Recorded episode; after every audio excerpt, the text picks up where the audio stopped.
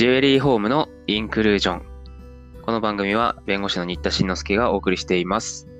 えー本日は素敵なゲストの方と電話がつながっています。えージュエリーブランドアンリガトーの代表をされています田中織江さんです。こんにちは。こんにちは。よろしくお願いいたします。よろしくお願いします。えっ、と、私も田中さんとお話しするの、実は初めてでして、あの、聞く方も、アンリガトーネットとかでよく見るぞっていう人はいらっしゃると思うんですが、どんな方がやられているのかっていうのはね、実際展示会とかでお会いしたことない方が多いと思うので、ちょっといろいろブランドのヒストリーとかも聞いていけたらなと思っていますので、よろしくお願いします。よろしくお願いします。えっと、田中さんのプロフィールは、アンリガトーの公式ホームページにかなり詳しく書かれていて、あの、ご経歴とかもなかなか興味深く拝見しておりました。ありがとうございます。長崎県長崎市のご出身ということで、はい。で、そこからあれでしたっけ、山梨のはい。宝飾専門学校に高校卒業後に進まれたということは、はいもう10代の頃からジュエリー何か興味があったというか、ややりたかったんですかね？でもですね、あの、実はあの、高校卒業してすぐにではなくて、高校卒業して一回働いてるんですね。あ、そうなんですね。そうなんです。で、3年間働いてる時に、ちょっと、なんかこれ違うかなと、ちょっと、その、その時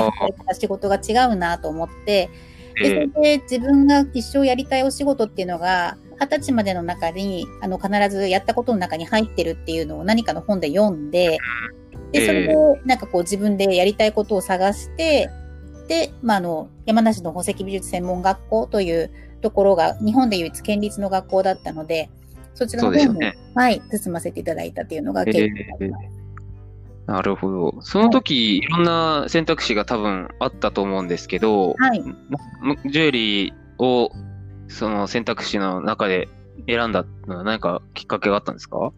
えっ、とですね、雑誌の、あの、ま、たまたま偶然見ていた雑誌の1ページに、あの、パールの本真珠を使ったペンダントみたいなのが載っていまして、で、それが、あの、もう私にとっては、まあ、まあ、あの、素人の目に見て失礼な話なんですけど、あの、ちょっとおもちゃみたいなデザインだったんですね。で、はいおもちゃみたいなデザインを本物の素材を使ってできるってすごい面白いなと思って、やってみたいと思ったのが最初のきっかけになります。えー、パールのペンダントのごっついなんか三木本本店とかあるようなハイジュエリーみたいなのじゃなくて結構はい身近な感じのデザインがなんかやってみたいと思うきっかけだったんですか？そうなんです。なんか、うさぎのね、パールを2つ使って、金色の、金の耳をつけて、後ろに、あの、おっぽつけて、あの、後ろ、ん？うさぎの後ろ姿みたいなデザインだったんです、ああ、なるほど、なるほど。はい。えー、そうういううのは、物語があるものを作りたいなと思ったのがきっかけです。うーん、なるほど。それで、山梨に進み、その後、東京に方に、はい。東京の方に。えー来るということで、はい。な長い、え、小岩にずっと住まれてたんですか？あ、そうです。あの、しばらく小岩の方に住んでいまして、そうなんですね。はい私、今、隣の亀戸のところに住んでるんで、そうなんですね。亀戸よく行きました。よあの、プロフィール興味深く拝見しておりました。それで。あありがとうございます。えーとで、まあ、ジュエリーのお仕事を疲れてた後の、めね、エピソードもなかなか面白いなと思って、ありがとうございます。なんか面接に遅刻してもうダメだなと思って、はい諦めて他の参加者の人に自分のデザイン画とか見てもらって、はい。話してもらってたらなんかそのガッツがいいねみたいな感じで採用になったというあ、ことそうです、そうです。もうそもそもこの会社時間も、あの、中途採用募集なのに、なんか新卒で受けさせてもらえませんかって言って、で、それで、なんだ君はみたいな感じで、せ面接してもらえたのに、遅刻して、うんもうダメだと思ったみたいな。ああ、なるほどなるほど。はい。でもなんか、もともと募集してないのに、うんなんか、問い合わせをして、あの、参加させてくれとかっていうのって結構大事ですよいやね。、本当大事ですね。いや、もうね、あのね、軒並み落ちまくったんですよ。なんか有名どころ片端から受けて落ちまくって、なんとかして東京に出たいなと思って、なんかないかなと思ってた時に、たまたま見つけた、そのリクルートの雑誌で、そういうのが載ってて、これはちょっと、ええリクルートじゃないけど、ダメ元でかけてみようと思って、学校の交通電話からかけた思い出があります。ああ、なるほど。うん。いやーなかなか、今、今ね就、就活って結構もうなんか型にはまった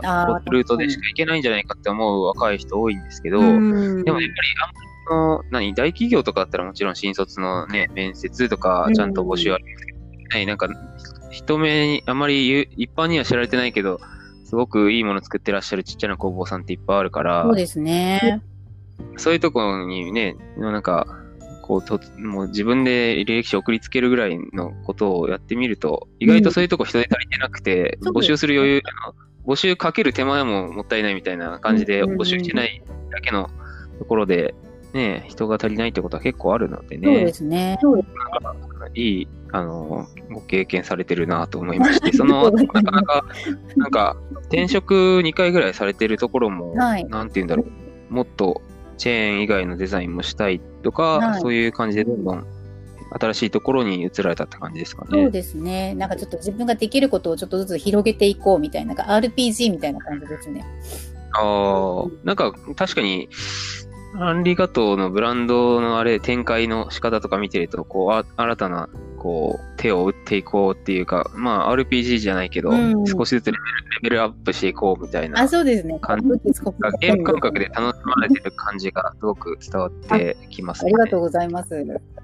うん。確かに、儲かる儲からないとか、会社でかくしようとか思ったらなかなかこう、ね、うん。こう、成功するか分かんないような取り組みってしにくいと思うんですよ。そうですね。確かに。に入っていくというか、ええ経営には。でもまあ、あのね、ありがとうの、くホームページご覧いただくと、いろんな今新しい、まあ、それこそ塗り絵みたいな、ねはいワークショップから、うん。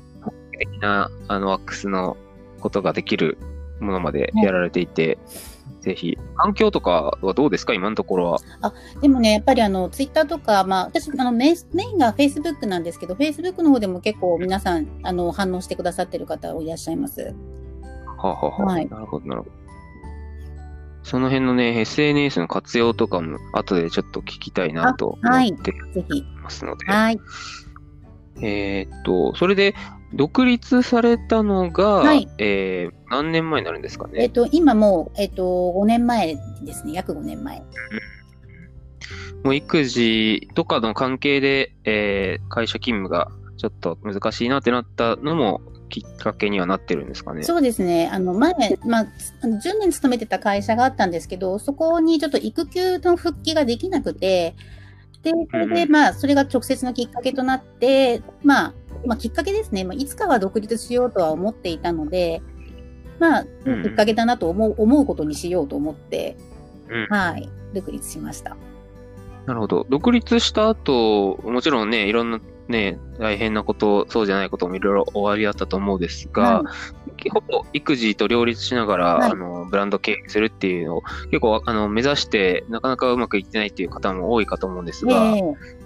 けて何か、こういう風にしたらいいんじゃないっていうか、あの、アドバイスみたいなのありますか？そうですね。やっぱりなんかいろんなの企業のあのグループさんとか結構あると思うんですけど、なんかええ。そういうのに入るのももちろんいいんですけど、なんか、まあ自分のお友達になんかこういうの作ってみたんだっていうのを、まず言ってみるっていうのがすごく大事かなっていうふうに思っていて、で、実は私あの、あの結構結婚指輪とか婚約指輪のオーダーをもらうのが、ほとんどが、はい。あの飲み屋なんですね。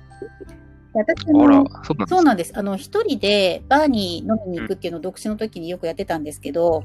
そこで知り合ったお友達に、こう自分がどんなにジュエリーが好きかみたいなのを飲みながらアップ語ってたら、あの、その方たちが結婚するタイミングで、いやもういつかうん、あの、レイさんに作ってもらおうと思っていたって言って、オーダーをくれるっていうパターンがものすごく多いんですよ。なので、なんかこう、売り込むとかもちろん大事なんですけど、発信するというか、発信まで言うとなんかこう、堅苦しくなってしまうのかもしれないんですけど、私はこういうものが好きで、こういうものを形にしたいっていうのを、口頭でもいいし、文章でもいいし、そういうところに行ってうんお話しするでもいいので、なんかそういうのをこう伝えていくっていうのがすごく大事かなっていうふうに思いました。なるほどですね。確かに、あの、夢とか、こういうの好きとかって、うん結構言う、言うの恥ずかしいって思う若い人もまだまだいるかなと思って。でもそれより、ね、自分はこういうのしたいって周りに言いふらしていくと、じそのうち、あのね、友達がなんかすごい知り合い連れてきてくれたりとか、うんそういうこともまあ、すぐには起きないけど、うん言いまくってたらそのうちなんかつながるってことはよくありますよ本当にあね。ります。なんかこの間なんか、ずいぶん前にあの読んだ本で、藤井フミヤさんってあのチェッカーズの方も、あの、はいはお仕事を飲み屋でもらうって聞いて、で一緒じゃんって思ったことがあったんですよね。なんいろんなとこ出歩いて、こういうことしたいんだとか、いうのを言ってると、こうそれがこう、縁となって繋がっていく感じはすごくあります。うんうんうんなるほど。うん。えーその独立後は、えーっと、なんかいろいろ、なんか、ええーっと、あると思うんですけど、例えば、あの、よく若い人がね、まず自分でブランド名決めてやるってなったら、まずネット販売と、あと催事、うん。あの、ポップアップとかをまずやるみたいなのをよく聞くんですけど、はい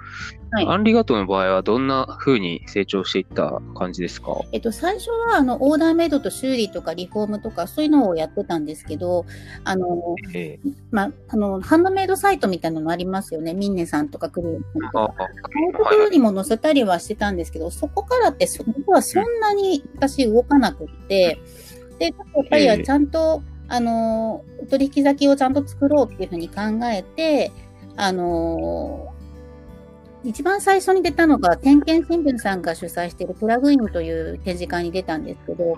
で、そこからこうええ展示会に、あの、全、何くつかで出していくうちに、お取引先が増えていって、で、あの、催事に呼ばれるようになったっていうのが、今、至る経緯になります。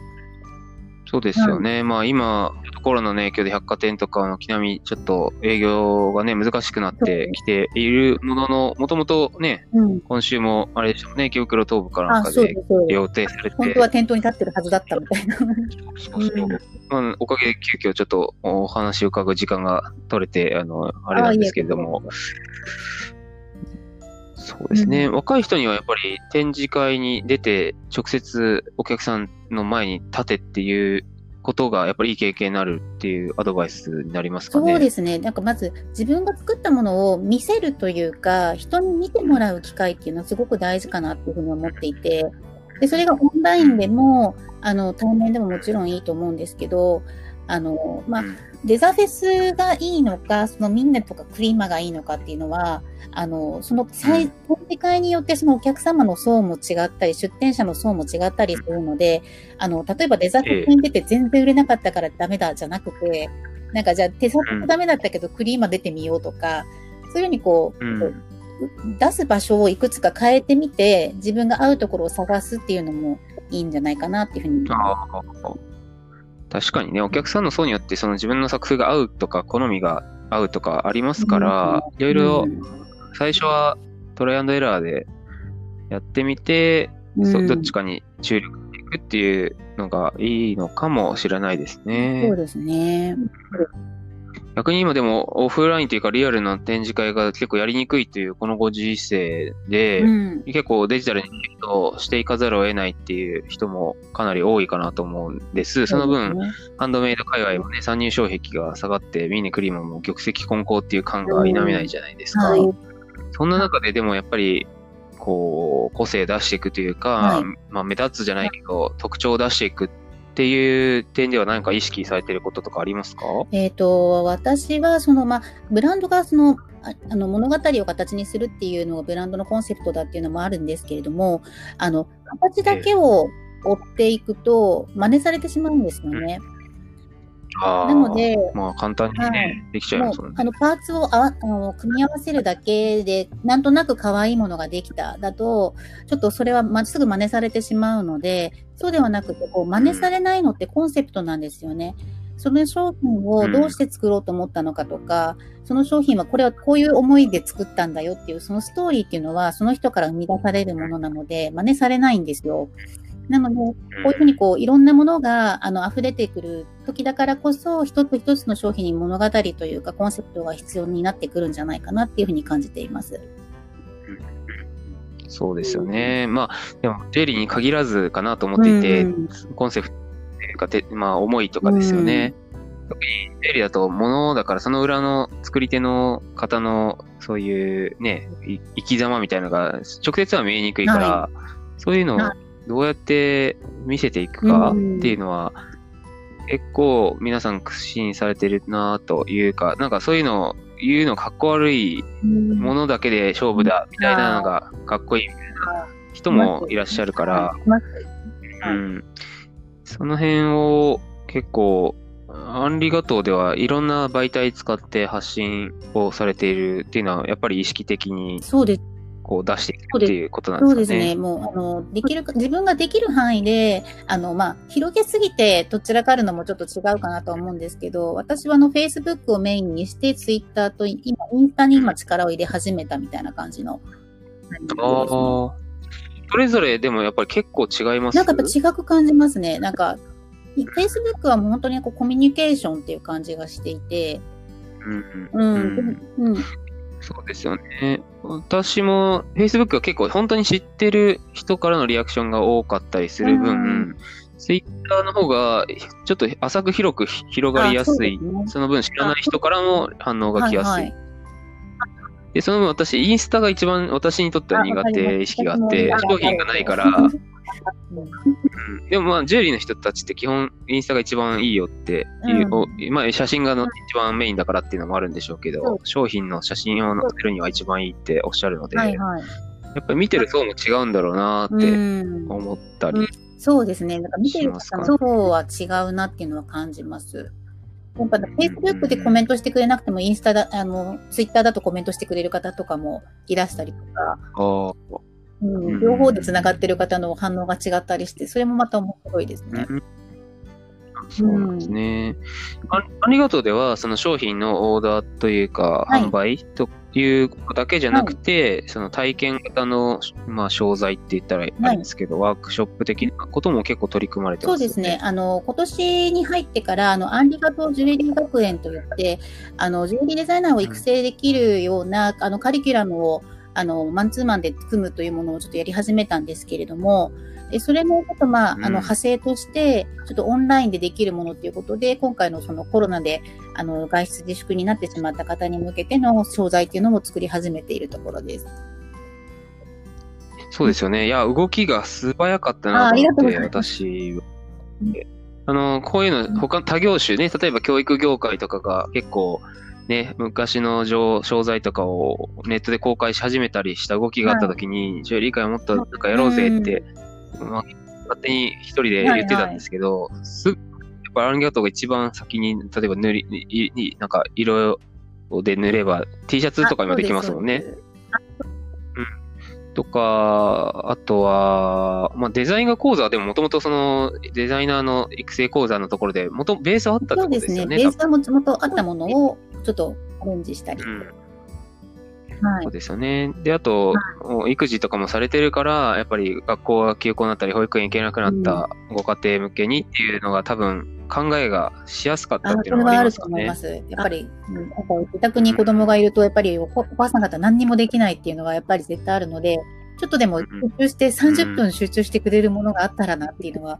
結構皆さん思われるんじゃないかなと思いました。そうですよね。なんかそういうのを、あのー私も言う、そういうのなんかできることって言うと、やっぱネガティブな意見が結構出て、そういうの無理みたいな、初めから無理みたいに決めてる人もやっぱり多かったし、でもアンリガトーさん、すぐ2本3本って、その、あの、うんアイデアを実現していったら、行動力半端ねえなと思って見て本当にありがたかったからですね。なんかそういうふうに思ってくださってる人がいるんだなって思って、いや、これは乗らなきゃダメだと思って。うん。うん、まあね、せっかくね、いろいろ家の中で時間があるという時に、それこそ、こう、新しいデザイナーの育成というか、まあ、その、芽生えみたいなもんですよね。子供が指輪とかにちょっと憧れて色を塗る、ないしは、お母さんもベビーリング欲しいなと思ってたけど、ちょうど、ちょうど今がね、職場もな、なんか休業になってとかっていう人が、あの、ワワックスを削って送ると、あれなんですか、キャストされて製品になってくるっていう商品そうです、そうです。あの、になるんですかね。ベースの形はもうできていて、その、まあ、リングの形にするのが大変なので、そのリングの、ベビーリングの平打ちのリングの形状になっているもののろうそくで作られたワックスの状態のものをお送りして、ヤスリと、あの、まあ、あうの、ん。スリーターとセットしたものをお送りして、でそれをご自宅でテーブルで削ってもらうときに、あの、まあ、LINE ですとか、何かこう動画で、あの、お顔合わせてお話できるようなツールを使って、あ、こここういう風にしたらもっと綺麗ですよとか、そういうアドバイスをしながら加工ができるっていうサービスをやったらいいんじゃないかなと思ったのが、思って作ったのがきっかけです。うん。いやー、すごいなと思ったのが、あのーなんて言うんだろう。いや、こういうのって今までもあったのかもわかんないですけど、例えば、まあ、専門学校入ったら、まず皆さんうん。あの板を削るところからやるわけじゃないですか。で、自分の彫金台にこう、打ち付けるところから。でもこれ、多分ダイニングテーブルにネジでキュッキュッキュッとやると、すぐ取り外しというか取りあ、付けができる。だから本格的なジュエリー工房風のなんか体験ができて、インスタ映えもしそうだなって思いました。うん。そう家でやってみた的な、うんすごくなんかよくそういうのあり見つけましたねというか、ももともとこういうのってあるんですか？家庭用に簡単にであそうです。あの、工具自体は普通に市販もされているものなんですね。あそうなんんでですね。いや、確かに、一般の人でも御徒町のそういう工具屋さんとかにね、出入りするわけじゃないから、まあそういうのがあっていうのは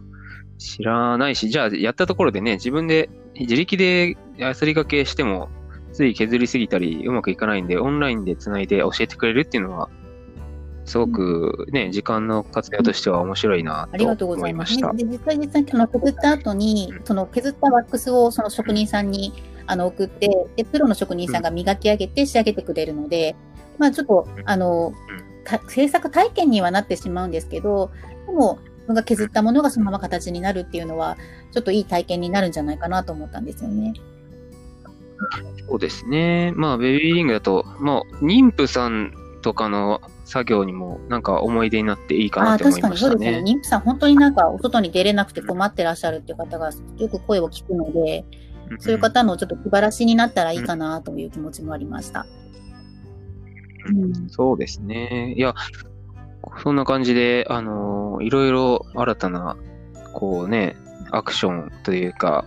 新たなアイデアをどんどん出される、その何か原動力みたいなのはどこにあるというふうにご自身で分析されえっ、と、てますやっぱり、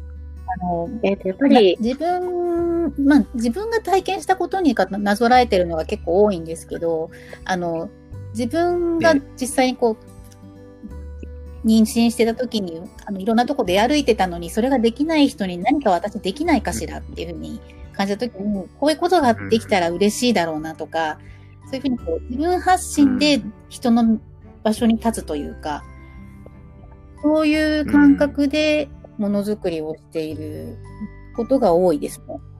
実際にこの、まあ、リングとイヤーカフが 2way になるジュエリーっていうのが、あの、うちのメインであるんですけど、あの、これもママの声から生まれたジュエリーというふうに、あの、銘打っているんですが、実際に、あの、自分も子供がいる、あの、抱っこし始めた時とかって、チェーンのネックレスはつけられないなとか、ピアスはつけないなとか、あそうだったなっていう自分の体験があって、それを